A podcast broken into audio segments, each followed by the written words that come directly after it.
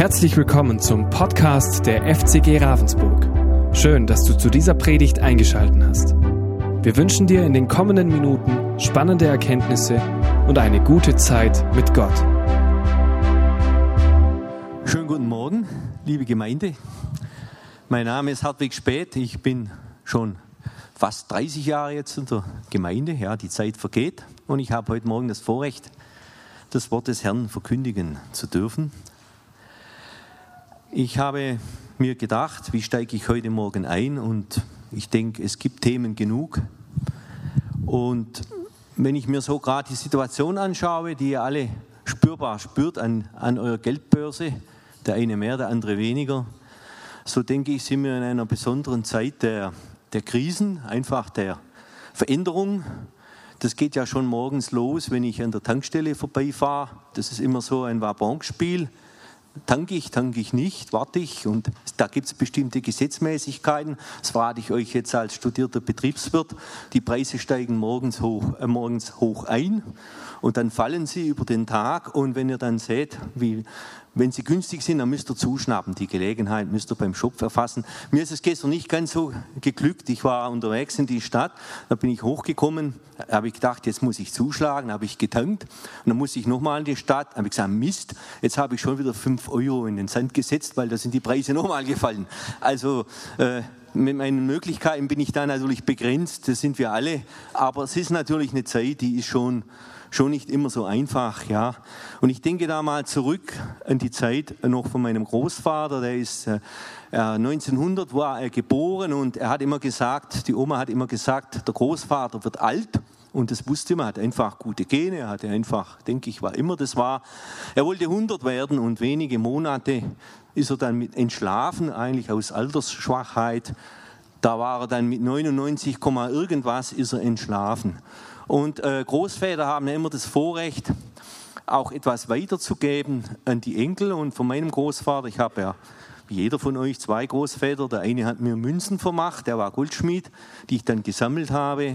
Schöne Münzen, einfach so als Erinnerung in der Zeit, wo er die gesammelt hat. Er hat Leute den Schmuck gerichtet und im Gegenzug, da war auch schon so eine Tauschatmosphäre, das Geld war da nicht so viel wert hat er quasi was für sie getan und hat er Münzen dafür bekommen, Silbermünzen, wertvolle Münzen. Die Sammlung wurde mir dann von der Oma vermacht und von meinem Großvater wurde mir Inflationsgeld vermacht. Also die Zeit kennt ihr auch, wo damals ja, die sogenannte galoppierende Inflation, ich hoffe nicht, dass wir das wiederbekommen, aber galoppierende Inflation, also für die Nicht-Betriebswirte, da spricht man davon, wenn die Preise mehr als 50 Prozent steigen, ja, das ist dann schon gravierend, dann galoppiert die Inflation.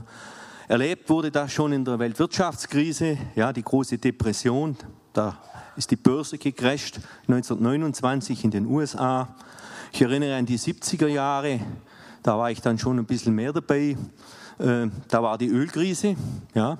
Da ging es dann darum, da wurde plötzlich am Sonntag, hat man Bilder gesehen, da sind die Leute auf der Autobahn mit den Fahrrädern gefahren. Da war autofreier Sonntag.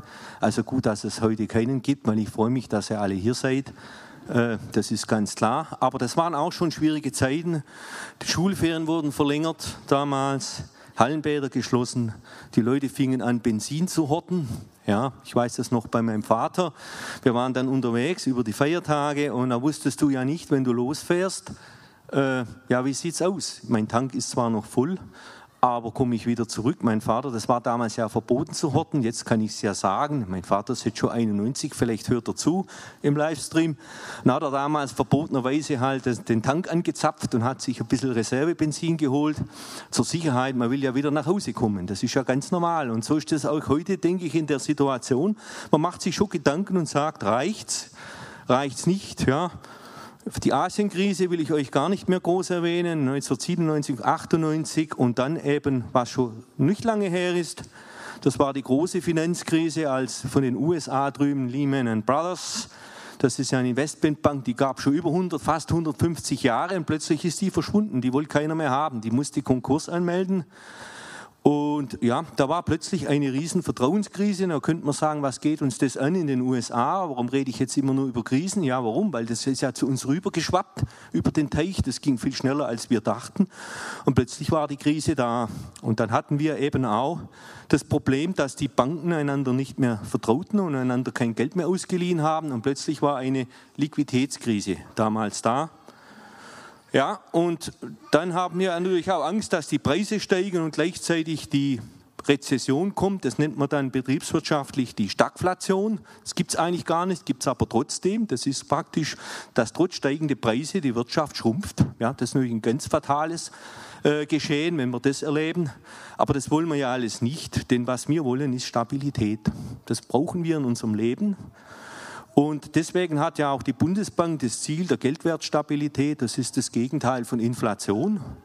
Und auch wir Menschen, wir brauchen Stabilität in unserem Leben. Das ist einfach, und Gott weiß das. Und deswegen haben wir uns, denke ich, jetzt auch für die Predigtserie heute entschieden. Es geht gar nicht besser, es ist genial. Bete wie niemals zuvor. Und ich habe heute Morgen das Vorrecht, über die Fülle der Namen Gottes zu sprechen als mir der Joel das Thema gegeben hat, habe ich gesagt, oh, wie viel Zeit habe ich? Hm. Also das wird schwierig, weil wenn ich mal das Mikro kriege, das ist eine gute Chance für mich. Also habt Nachsicht mit mir bei dem Thema, wenn ich da überziehen muss. Ich habe es Daniel schon angedroht, dass er mir da nicht den Kopf abreißt. Ja, wir werden sehen. Also wenn er einem Prediger könnt ihr alles glauben, aber nur nicht glauben, dass er sagt, ich höre pünktlich auf. Ja, sonst könnt ihr Prediger alles glauben. Ja, bei Gott ist es einfach anders. Das ist ganz klar. Die menschlichen Möglichkeiten sind begrenzt. Gottes Möglichkeiten sind nicht begrenzt. Und wenn du heute Morgen nur das mitnimmst, dass du weißt, dass dein Vater im Himmel ist ein Gott der Fülle, auch im Wort wissen wir, dass Gott als Versorger einfach eingreift in die Nöte. Und das ist das, was trägt. Der Gott ist dein Versorger. Unser Gott ist unser Versorger. Und das dürfen wir mitnehmen als ein, eine Zusage. Das ist nicht etwas, was von mir kommt, das kommt aus dem Wort des Herrn. Wenn wir jetzt in diese Gebetszeit hineingehen, dass wir uns einfach auch bewusst werden darüber, wer Gott wirklich ist und was Gott für uns bedeutet, ganz persönlich im Alltag und auch in unseren Nöten. Ich möchte jetzt ein paar Dinge noch übers Gebet sagen. Der Daniel wird es nachher noch vorstellen, das Programm im Einzelnen, wie das abläuft. Aber es ist immer wieder wichtig, sich auch bewusst zu sein, was für eine Kraft und was für ein Privileg es ist, dass wir einen direkten Zugang zu unserem Vater im Himmel haben, dass wir nicht erst wie bei den Ärzten, ja, du musst dich anmelden, dann hoffst, dass du einen Termin kriegst, vielleicht musst du noch einen Test vorher machen oder was weiß ich, was wir gerade so alles haben. Gut, das sind ja alles Dinge, die sind wichtig, die will ich jetzt nicht, also bitte versteht mich da nicht falsch, aber das ist natürlich alles kompliziert. Aber im Vater ist es nicht kompliziert, sondern der Vater lädt heute Morgen ein. Und ihr werdet sehen, ich habe da von Gott eine wunderbare Botschaft bekommen. Der Vater lädt heute Morgen ein. Das ist das Thema zusätzlich. Die Fülle der Namen Gottes. Und im Gebet ist es wichtig, dass wir wissen, mit wem wir es zu tun haben. Wir kommen nicht irgendwo hin, sondern wir kommen zu dem lebendigen Gott. Und wenn wir beten, ist es wichtig, dass wir auch wirklich in Ehrfurcht vor Gott kommen, wissen, dass er wirklich der Herrscher ist, dass er der Herr ist und dass er alles weiß. Und dass das Gebet nicht dafür da ist, dass ich jetzt das bete, was ich will, sondern das, was Gott mir zeigt. Und dann bin ich überzeugt, dass Gott auch antwortet. Es ist wichtig, dass wir von Gott Glauben empfangen, das wisst ihr. Denn ohne Glauben ist es unmöglich, Gott zu gefallen. Wer zu Gott kommen will, muss glauben. Gibt es zwei Bedingungen, dass er ist. Gut, das können wir vielleicht, denke ich, noch uns vorstellen, dass es da irgendwo einen Gott gibt, weil es kommt ja irgendwo, muss es ja einen Gott geben, denke ich. Aber dann, dass er denen, die ihn suchen, ein Belohner ist. Das ist die zweite Bedingung. Das heißt, dass wir wissen, dass der Gott persönlich für uns da ist. Das ist, denke ich, eine wunderbare Zusage im Gebet. Und es ist so, dass der Feind natürlich das weiß, der Widersacher Gottes, und er arbeitet mit Zweifel. Auch da hat uns Gott nicht im Ungewissen gelassen. Er hat uns auch das aufgetragen, dass wir uns wirklich unser Herz festmachen, wenn Zweifel kommen, dass wir nicht diese Zweifel wirklich über den Glauben stellen. Und da ist es wichtig im Gebet, dass wir Gott immer wieder bitten, dass er uns ein hörendes Herz gibt. Weil Gebet ist ja keine Einbahnstraße, das ist einfach, wir reden zu Gott und wir hören etwas, empfangen etwas von Gott. Ihr wisst das. Und es ist wunderbar, wenn Gott, wenn Gott redet. Und Gott redet wirklich gerne. Gott redet, wenn man ihn auch, wenn man ihm zuhört, redet er mehr, als man sich am Anfang vorstellen kann. Aber es geht nicht darum beim Gebet, dass wir mit einer langen Einkaufsliste kommen und sagen, jetzt machen wir Text hin, Programm erledigt. Es geht darum einfach, beten wie niemals zuvor heißt ja nicht, wir müssen uns jetzt noch mehr anstrengen. Jetzt haben wir ja vielleicht nicht das ähm, Maßstab Gottes erfüllt, da kann ich dir eine gute Botschaft bringen. Den Maßstab Gottes werden wir niemals erfüllen. Ja, da können wir uns noch so anstrengen, sondern in Christus, Christus hat das für uns erfüllt. Und wenn wir beten, dann beten wir eben mit einer anderen Perspektive.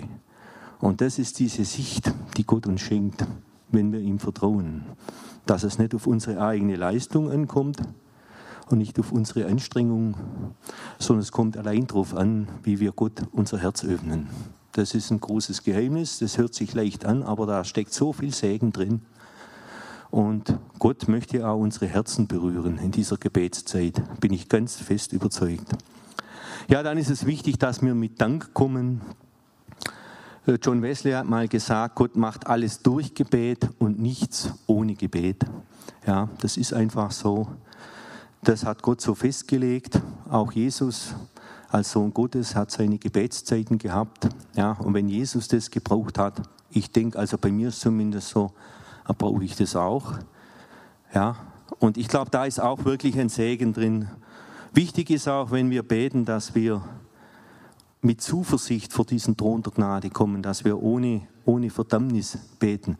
Auch das ist eine Masche des Feindes. Der Feind wird auch genannt Verkläger, ja, weil er sucht ja immer die Schwachstelle und es ist ja immer so, wenn du irgendwo ein Team studierst, wenn du im Sport bist und du willst angreifen, dann greifst du ja nicht da an, wo jetzt im Prinzip die Starken aufgestellt sind. Du studierst ja den Gegner und dann greifst du da an, wo du vermeintlich sagst, da ist eine Schwachstelle, da kann ich durchbrechen. Ja, und das mögen dann Gedanken sein, die du hast. Das mögen auch, äh, bei mir war es am Anfang zu der Zeit. Ich hatte mal eine Zeit, eine schwere Zeit, die gibt es einfach, die kommt und geht. Ich hatte einen schweren Skiunfall und gerade beim Skifahren, das war also wirklich paradox für mich. Das war mein Lieblingssport und da war ich auch wirklich gut drin. Und da habe ich noch so diese ganzen Skifahrer angeschaut. Das entwickelt sich alles weiter. Die verrückte Sachen machen, die waren in der Halfpipe drin und machen da Sachen. Also da ist mir fast schon schwindelig geworden. Da habe ich gesagt, nee, das ist nichts für mich. Gut, du stehst da jetzt solide auf deine zwei Ski und es macht Spaß. Und kurz drauf, war nicht lange danach, hatte ich einen ganz schweren Unfall, also einen Anfängerfehler begangen, den ich mir heute eigentlich habe ich lang gebraucht, mir diesen Anfängerfehler zu verzeihen weil das führte zu Komplikationen dann und am Ende führt es dazu auch noch äh, eine Fehlbehandlung und manche von euch wissen es. Nach sieben Wochen Kampf im Spital, da ging es wirklich um einen Unterschenkel, dass er nicht amputiert werden muss. Auch die Gemeinde hat viel gebetet für mich. Ich bin Gott so dankbar, dass ich heute hier stehe. Aber was, was will ich damit sagen? In dieser Zeit im Krankenhaus war für mich die schwierigste Zeit. Ja, wieso ist mir das passiert? Ja, und da kriegst du so viel Gedanken, ja, was hast du vorher gemacht? Und dann kommen diese verklagende, da kommt diese verklagende Stimme.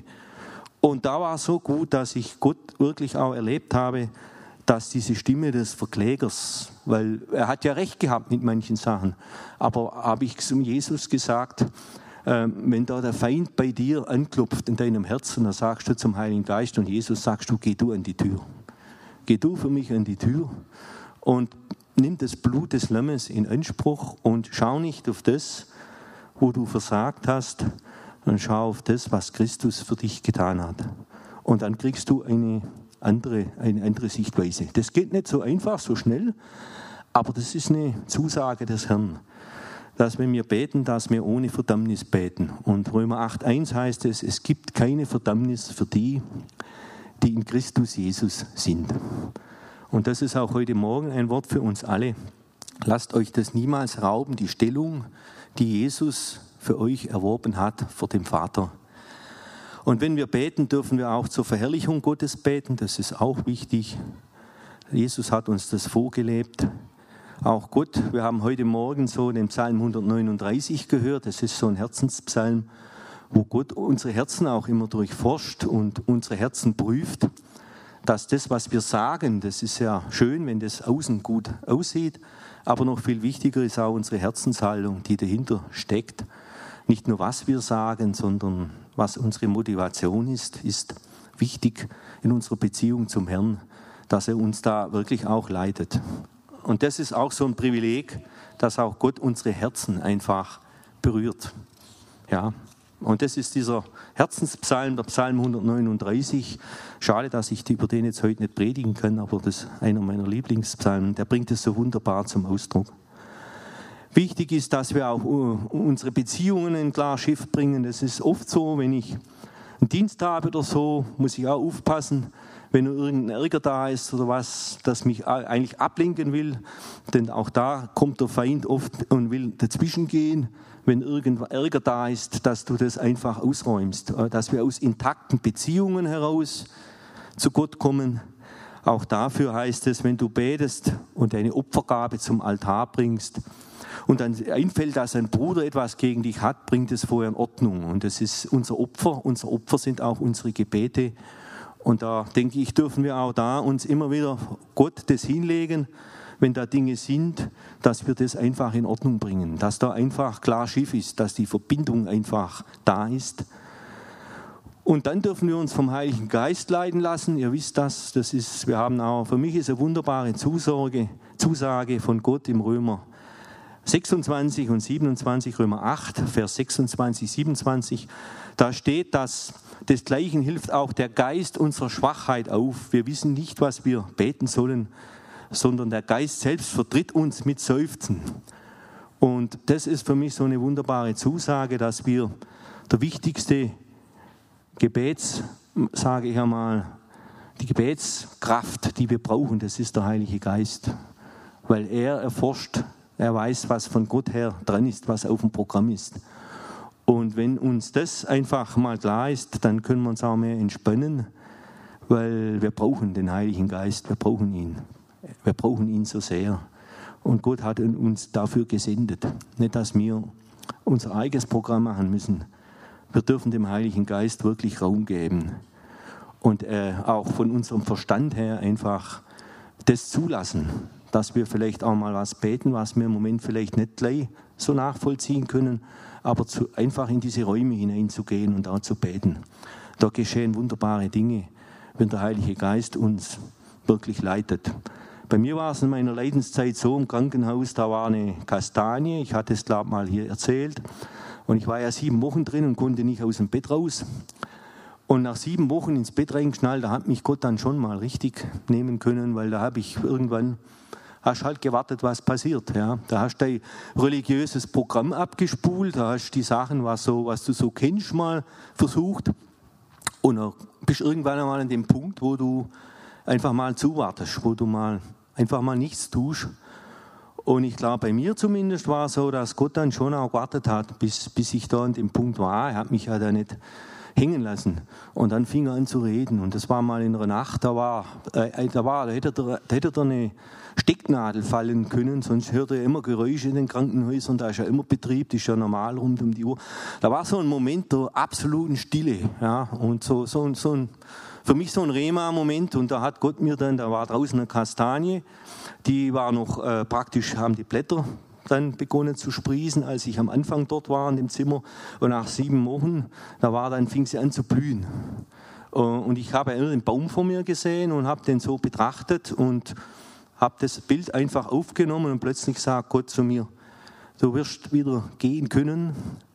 Ja, ich habe zwar jetzt hier so eine Gehhilfe, die sieht man nicht, aber die beschränkt mich nicht mehr. Meine Sorgen waren ja, wie lange kann ich überhaupt stehen, geht das und so weiter. Alle möglichen Dinge im Kopfkino. Du wirst wieder gehen können, hat der Herr gesagt zu mir.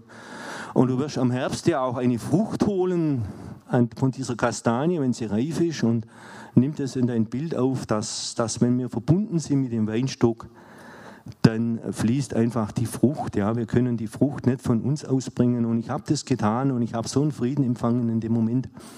Und natürlich war äußerlich erstmal gar nichts anderes, aber von innen ist bei mir da was entstanden und er hat mich da festgemacht, der Herr, der hat mich da durchgetragen. Und zu seiner Ehre stehe ich auch heute Morgen hier. Es ist wunderbar, diesem Gott einfach zu vertrauen. Ja, und Jesus sagt, wenn wir in Übereinstimmung mit seinem Wort beten, das ist auch wichtig, das Wort Gottes zu kennen, wenn wir sein Wort kennen, dass wir sein Wort beten, sagt Jesus auch, was ihr bittet in meinem Namen, das will ich tun. Das sagt dann Johannes 14, Vers 14. Das ist einfach zu merken, also 14, 14, wer das möchte. Da gibt es ja so verschiedene Eselsbrücken. Ich finde das eine wunderbare Stelle. Was ihr bitten werdet in meinem Namen, sagt der Herr, das will ich tun. Und was ist dieser Name Jesus? Was ist dieser Name? Ich denke, heute Morgen haben wir dieses Lied gesungen. Es ist so, ich hätte es gerade weiter singen können. Also es ist, da steckt alles drin in diesem Namen Jesus. Es ist der Name, der über alle Namen ist. Es ist der Name, wir haben heute Morgen vom Kreuz gehört, wo Jesus für uns bezahlt hat, persönlich. Es ist der Name, wo da drin steht, was Jesus für dich persönlich getan hat. Für jeden, der das empfängt. Wenn wir den Namen anrufen, ist auch die Grundlage, wer Jesus selbst ist. Wir wissen, dass er unser Hohepriester ist, dass er uns vertritt und dass wir durch ihn Zugang haben. Und durch Jesus haben wir eine Beziehung zum Vater. Das ist für mich das, das größte Geschenk. Er ist dieser Weg zum Vater. Und so ist es auch gut, wenn wir heute Morgen so diese Fülle der Namen Gottes betrachten. Das ist unausschöpflich. Ja? Also wie soll ich das? Dem werde ich nicht gerecht werden. Bitte seht mir das nach. Ich habe mir ein paar Namen schenken lassen. Und ich habe zurzeit eine Andacht auf Englisch, das lese ich gerade mit 365 Beiträgen über die Namen Gottes und die kannst du lesen, da wirst du nie fertig. Ja. Und das ist immer so ein Impuls, weil was hat es auf sich mit diesen Namen des Herrn? Es geht darum, dass wir mit der Hilfe des Heiligen Geistes einfach Offenbarungen empfangen über das Wesen Gottes. Und dann reicht es ja nicht, dass wir das wie so ein wissenschaftliches Buch nehmen, sondern es ist wichtig, dass wir das in unser Herz hineinpflanzen. Und jeder von uns kann und hat und wird auch Gott wirklich immer wieder neu, auf neue Weise erfahren und einfach auch Dinge, die ihm Gott persönlich offenbart. Und das ist Teil des Geheimnisses, dass wir es mit einem wirklich mit einem wunderbaren, eigentlich unbeschreiblichen Gott. Ja, er ist, er, er ist, he is beyond description. Also am Ende, du beschreibst ihn und dann fehlt trotzdem immer noch was. Ja, so, so habe ich das bei dem Thema empfunden. Also seht mir das nach, wenn ich nur einen kleinen Teil. Aber den Rest ist ja auch für euch persönlich. Jeder würde Gott jetzt anders beschreiben, wie er ihn persönlich erfährt. Und das ist einfach auch äh, ein wunderbares Bild über seine Allmacht und seine Allgegenwärtigkeit.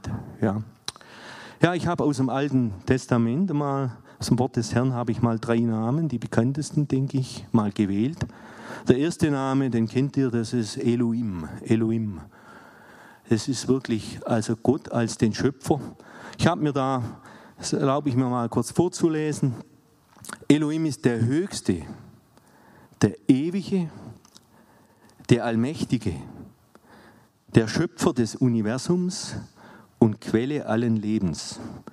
Die größte Kraft, der in sich Seiende, der Liebende, und lebendige Gott, dem alle Macht zugehört. Also, ich sage Amen dazu. Äh, also, wer da jetzt Amen sagt, der hat's. Amen sagt, ich hab's, der nimmt's. Also, wenn du Amen sagst, ist gut für dich. Ja, Elohim, es ist wunderbar. Das ist eine Fülle Gottes, Gott als Schöpfer. Elohim kommt 2570 Mal vor im Wort. Also da kann man dann schon mal, das kann man dann schon verinnerlichen.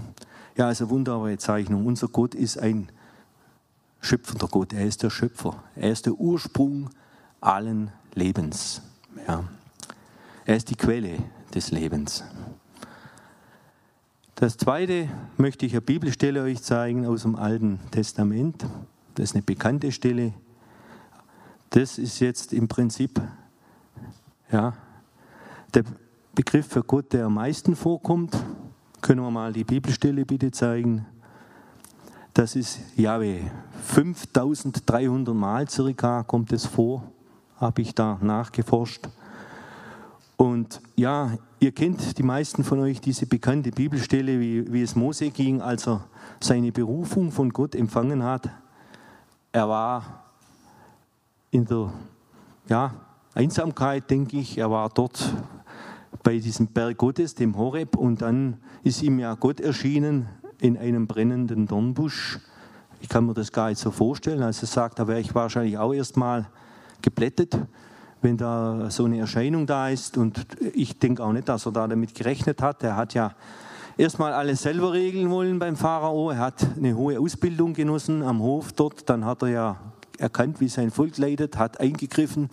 Und nachdem er den Ägypter dann zerschlagen hatte, also umgebracht hatte, musste er fliehen. Und dann ist er ja äh, zu seinem Schwiegersohn, äh, Schwiegervater gegangen äh, bei den Midianitern. Und dann hat er da quasi geringe Dienste verrichtet, sozusagen, von seiner vorherigen Stellung. War erstmal ein Abstieg für ihn. Und da hat ihn Gott, denke ich, vorbereitet. Und als ihm Gott da begegnet ist, in diesem Dornbusch, hat sich Gott zu erkennen gegeben. Ja. Und da will ich euch mal einfach das vorlesen, wo es heißt, Mose aber antwortete Gott, siehe, wenn ich zu den Söhnen Israel komme und ihnen sage, der Gott euer Väter hat mich zu euch gesandt, und sie mich fragen, was ist sein Name? Was soll ich dann zu ihnen sagen? Da sprach Gott zu Mose, ich bin, der ich bin. Ich werde sein, der ich sein werde. Dann sprach er, so sollst du zu den Söhnen Israel sagen, der ich bin, hat mich zu euch gesandt. Und Gott sprach weiter zu Mose, so sollst du zu den Söhnen Israel sagen, Jahwe, der Gott eurer Väter, der Gott Abraham, der Gott Isaaks und der Gott Jakobs, hat mich zu euch gesandt. Das ist mein Name in Ewigkeit und das ist meine Benennung von Generation zu Generation. Also das ist eine wunderbare Zusage, wo Gott direkt in seinem Wort seinen Namen offenbart. Und das ist, denke ich, für Mose eine feste Zusage gewesen, weil Mose hat ja stark gezweifelt, ob er der Richtige ist diesen Dienst zu tun und er wollte eben wissen, was soll ich denn überhaupt sagen über dich, wenn jemand sagt, mich hat jemand geschickt. Dann wird natürlich gefragt, ja, wer ist das? Und glauben die mir überhaupt? Und so ging ja die Geschichte bei Mose. Und dann hat sich Gott auf eine wunderbare Weise offenbart und hat sich als der ewige Gott offenbart, als der Ich bin. Ich, ich bin, der ewig seiende Gott. Am Anfang war Gott, Heute ist Gott und Gott wird immer da sein. Gott ist der ewig Seiende. Und das ist auch das, was wir im Hebräerbrief über Jesus Christus einfach lesen. Jesus Christus ist derselbe. Gestern, heute und in Ewigkeit. Und das ist für mich eine wunderbare Zusage mitten diesen ganzen Problemen, dass Gott über die Probleme immer hinausschaut, weil er hat den vollkommenen Überblick. Und so hat er sich auch offenbart in seinem Wort als der Ich bin. Ich bin. Eine schon wunderbare Stelle. Und die dritte Stelle, ja, möchte ich noch erwähnen, haben wir auch eine Bibelstelle dazu aus dem Buch Nehemia, wo sich Gott offenbart als der Herr der himmlischen Heerscharen, äh, Herr Zebaut.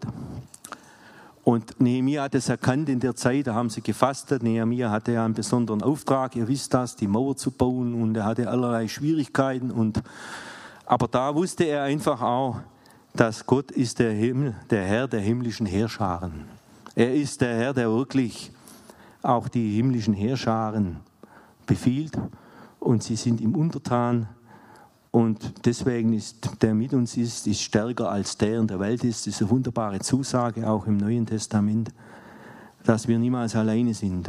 Ja, und Gott ist so viel mehr als das, was ich jetzt mit diesen drei Dingen gesagt habe. Ich denke, er ist auch dein Arzt. Wir wissen das. Du bist Yahweh Rapha, er ist dein Arzt. Ich weiß nicht, wie es dir heute Morgen geht, was jetzt für dich persönlich gerade im Spiel steht. Der Herr ist dein Ratgeber. Er ist der wunderbare Ratgeber. Wir wissen auch im Wort, es ist bei mir manchmal, wenn ich vor schwierigen Entscheidungen stehe, da gibt es auch ein wunderbares Wort im Psalm 16, ich weiß nicht, für wen das jetzt ist, aber wo es heißt, ich lobe den Herrn, der mich beraten hat, mahnt mich mein Herz des Nachts. Es ist oft so, wenn ich was im Beruflichen bekomme, manche Sachen musst du gleich beantworten. Das ist auch gut so, da gibt es keinen Aufschub. Aber äh, meine erste Reaktion, wenn ich mir manchmal über was aufrege, sonst ist meistens nicht immer die beste. Und da habe ich oft mir, wenn schwierige Sachen kommen, mir vorgenommen, ich antworte nicht am gleichen Tag, sondern ich warte mal, was Gott mir da noch sagt, ob er mir da noch was gibt. Und oftmals ist es so, dass der Herr ist auch unser Ratgeber. Er ist unsere Weisheit. Er ist unsere Burg. Ja, er ist unsere Burg. Er ist unsere Gerechtigkeit. Er ist unser Hirte und er ist so viel mehr. Ja. Also wie gesagt, lasst euch auch in der Gebetszeit damit hineinnehmen. Da werden wir auch eine Gebetswoche haben über die Fülle der Namen. Und ich denke, das wird eine sehr gesegnete Zeit. Ich möchte jetzt im Neuen Testament, da habe ich mir überlegt, jetzt habe ich drei Beispiele aus dem Alten Testament gebracht. Was bringe ich im Neuen Testament? Wisst ihr, was im Neuen Testament mit Abstand am häufigsten vorkommt als Gottesname? Das kommt genau 245 Mal vor und das ist das Wort Vater. Abba, lieber Vater. Und das ist für mich auch so wirklich beispielhaft für das, was Gott eben in Christus auch für uns ist. Und das sehen wir auch im Vater unser, wenn wir sagen, in Matthäus 6 können wir das nachlesen. Wir haben jetzt heute nicht das Zeit, das durchzugehen. Aber das ist auch für mich so ermutigend, dass es heißt, wenn man betet, geh in deine Kammer, mach die Tür zu. Und heute möchte ich auch sagen, schalte das Smartphone aus und die ganzen anderen Möglichkeiten. Wir haben ja viele Dinge, die, die sind ja praktisch aber sie sind natürlich auch ähm, immer eine Gefahr, dass man ständig mit was beschäftigt ist und abgelenkt ist. Und deswegen mach die Tür zu und tu auch das Übrige, dass du mal wirklich mit deinem Vater allein bist. Und dann steht da auch drin, dass wir nicht so plappern sollen wie die Heiden, also dass es nicht darum geht, so viel zu sagen, weil der Vater weiß eh, was wir brauchen. Und ja, aber er möchte einfach, dass wir ihn, dass wir ihn darum bitten. Ja, das ist, denke ich, sein Wille und auch sein sehnt er sich danach. Der Vater hat Sehnsucht. Der Vater hat auch heute Morgen Sehnsucht. Er hat eine große Sehnsucht. Wir haben das in den prophetischen Reden gehört. Wir haben das auch richtig, schon richtig in der Luft gelegen heute Morgen, diese Sehnsucht des Vaters. Und für mich kommt sie eigentlich in keiner schöneren Stelle zum Ausdruck als in dem Gleichnis von dem verlorenen Sohn. Ihr kennt das. Und diese verlorenen Söhne, ja, ich sage schon, das Gleichnis hat viele, könnte viele Namen haben, das verschwenderischer Sohn. Aber für mich ist es eigentlich das Gleichnis von den Söhnen persönlich. Ja. Und da gibt es einen Schlüsselsatz von dem jüngeren Sohn, der sich aufgemacht hat und gegangen ist. Und er hat einfach seine Lebenserfahrung gemacht und bis er an dem Punkt war, wo er gemerkt hat, jetzt ist wirklich Schluss Jetzt bin ich an einem Punkt, wo ich nicht mehr tiefer fallen kann, wo es wirklich nur noch äh, nicht mehr weiter abwärts geht. Und dann ist da so ein Schlüsselsatz drin und den möchte ich euch heute Morgen aufs Herz legen. Hat er gesagt, ich will mich aufmachen und ich will äh, zu meinem Vater gehen, hat er gesagt. Und das ist, denke ich, das Beste. Da kann man ihm nur gratulieren. Und wenn ihr das heute Morgen auch für euch sagt, ich will mich aufmachen und ich will mich immer wieder aufmachen, Jesus Christus und dem Vater zu begegnen, dann habt ihr die beste Entscheidung getroffen.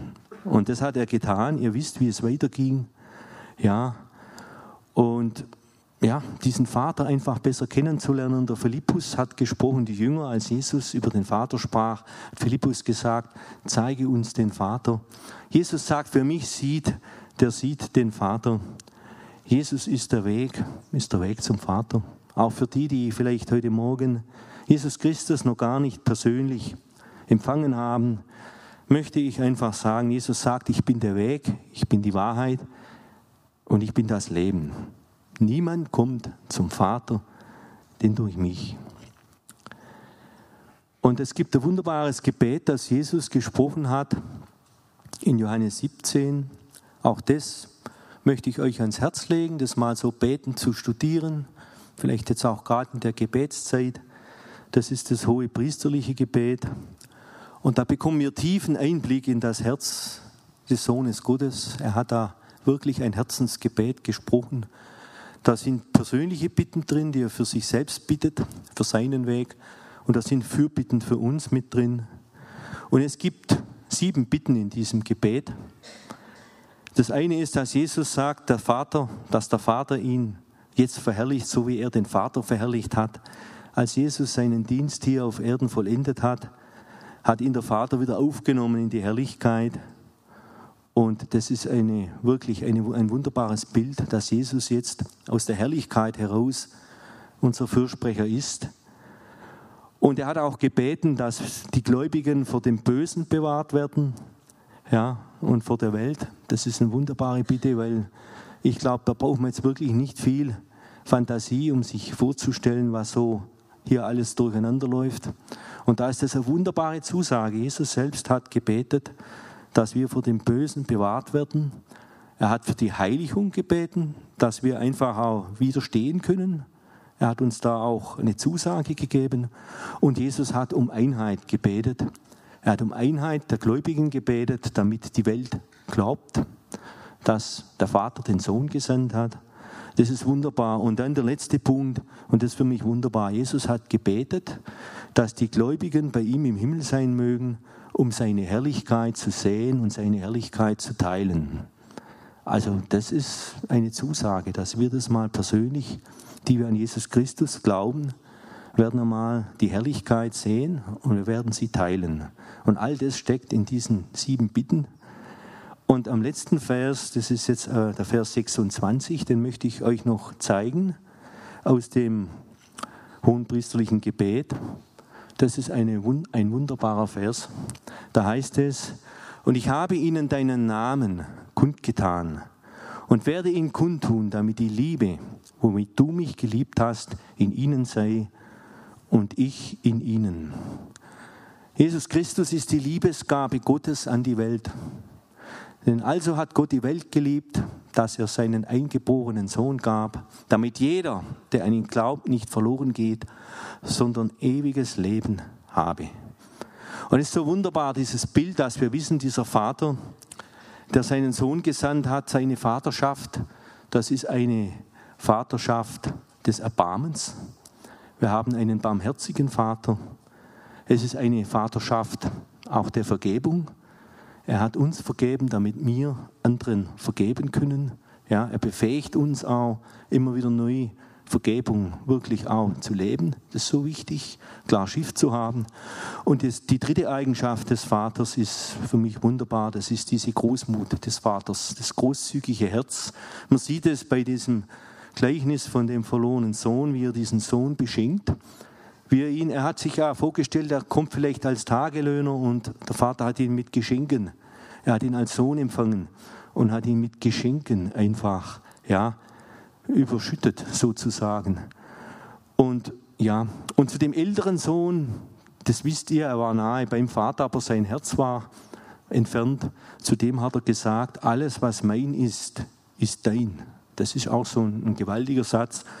Und den älteren Sohn hat er eingeladen, dass er auch äh, zurückkommt, dass er in dieses Fest, das der Vater gibt, dass er sich nicht selbst ausgrenzt. Ja, und das ist, denke ich, auch heute Morgen so Gottes äh, Liebesruf an uns alle, egal ob wir jetzt mehr uns wieder verlorene Sohn manchmal fühlen, entfernt, dass wir sagen, wir fühlen uns gar nicht würdig, etwas vom Vater zu empfangen oder wie der ältere Sohn, dass wir mehr auf das Programm schauen, was wir alles ableisten. Für beide Söhne. Denn Gott liebt beide Söhne gleich. Ja? Und Gott liebt uns alle gleich. Er macht da keinen Unterschied.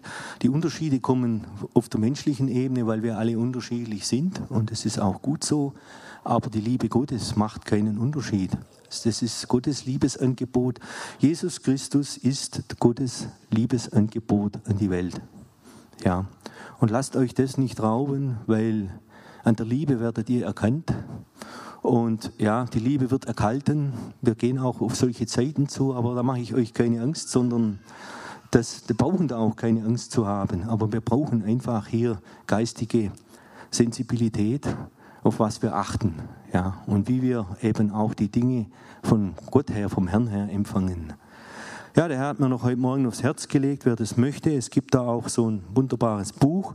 Meine Frau hat mir das letztes Mal, habe ich vergessen, den Autor zu sagen. Tut mir leid, diesmal mache ich es besser. Also es ist von Henry Nuwen.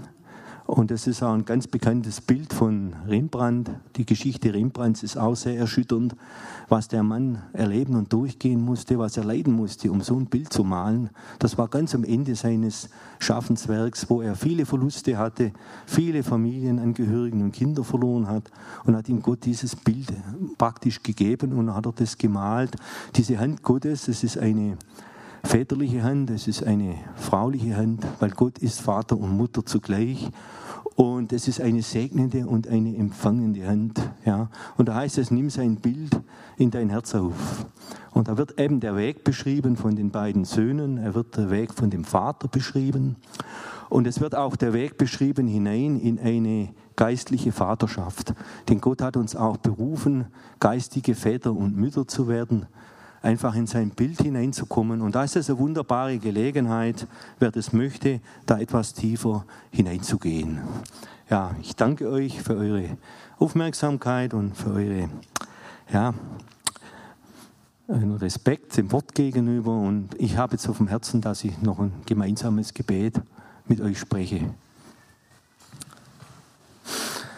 Vater, ich danke dir von ganzem Herzen für dein wunderbares Wort, für die Fülle deines Wortes und für die Fülle deines Namens, Herr.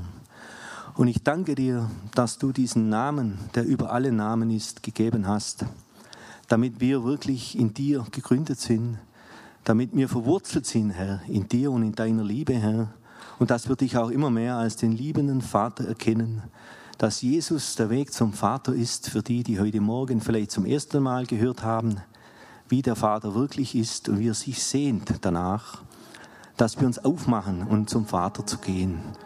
Und so möchte ich heute Morgen beten, Herr, dass du die Herzen berührst, dass du jedem das gibst, was er braucht, dass du jeden persönlich berührst und abholst und dass du deine geistige Vaterschaft einfach auch hineinlegst in uns alle, Herr, dass wir Väter und Mütter Christi sind und dass deine Liebe in uns wächst, Herr. Denn du sagst, an der Liebe werdet ihr erkannt, Herr. Und dass deine Liebe hier zunimmt in dieser Gemeinde und dass du, Heiliger Geist, zunimmst und dass deine Kraft und dein Segen hier ist, Herr. Aber auch deine persönliche Begleitung für jeden Einzelnen. In Jesu Namen. Amen. Wir hoffen, diese Predigt konnte dich für deinen Alltag ermutigen. Wenn du Fragen hast, kannst du gerne eine E-Mail schreiben an info@fcg-rv.de oder besuche unsere Homepage auf www.fcg-rv.de. In diesem Sinne wünschen wir dir eine gesegnete Woche und bis bald.